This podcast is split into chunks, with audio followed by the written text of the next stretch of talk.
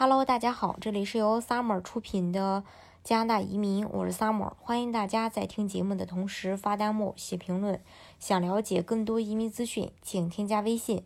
幺八五幺九六六零零五幺，或关注微信公众号“老移民 Summer”，关注国内外最专业的移民交流平台，一起交流移民路上遇到的各种疑难问题，让移民无后顾之忧。嗯，提到加拿大呢，其实大家呃最能够想到的，无非就是它的教育和它的移民政策。它的教育呢，呃是世界一流的，因为在二零一九年全球教育水准最高的国家当中排第三。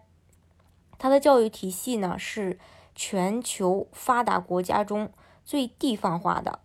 因为加拿大是联邦制，各省都有最大的权限。呃，教育和医疗都是由各个省政府去管辖。这种教育体系增强了各省的办学积极性，并使各省有高度的一个责任感，不是把教育作为支出，而是当成投资。加拿大在对教育的投资方面也一直保持着世界最领先的一个地位。第二呢，就是它的教育质量。加拿大学校对于教育质量的把控比较严格，培养出的呃毕业生呢，都具有这种。批判性思维，适应新技术，成为专业领域的领导者，以及在研究中去寻找解决方案的能力是非常突出的。加拿大还有很多的世界级名校，比如说多伦多大学、麦吉尔大学，还有 UBC，还有理工科特别强的滑铁卢大学等等。另外就是它的移民政策，呃，移民政策呢，政府一直在积极去实行。呃，即便是在今年遭遇这个疫情，但是加拿大的百万移民计划却毫不动摇。所以，呃，中国移民确实呢，在这几年对加拿大也青睐有加，而加拿大也正在全力去排除疫情的干扰，开启申请的一个黄金时期。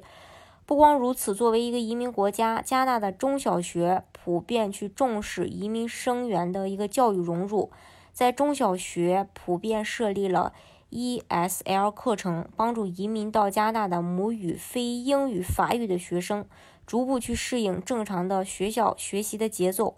总体来说，在疫情期间，加拿大的移民门槛是有所降低的，只是为了最大限度的为申请人排除疫情的一个干扰。根据最新的统计数据显示，2020年1月到4月，加拿大共批准了呃7万四千名新移民的。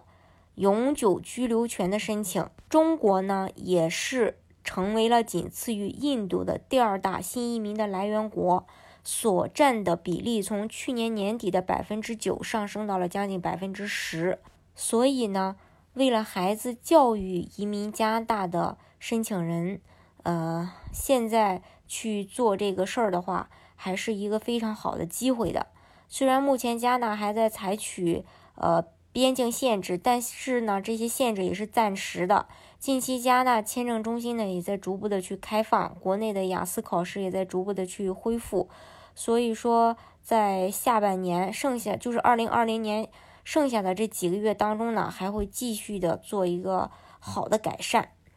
好，今天的节目呢就给大家分享到这里。如果大家想具体的了解，加拿大的移民政策的话，欢迎大家添加我的微信幺八五幺九六六零零五幺，或关注微信公众号“老移民 summer”，关注国内外最专业的移民交流平台，一起交流移民路上遇到的各种疑难问题，让移民无后顾之忧。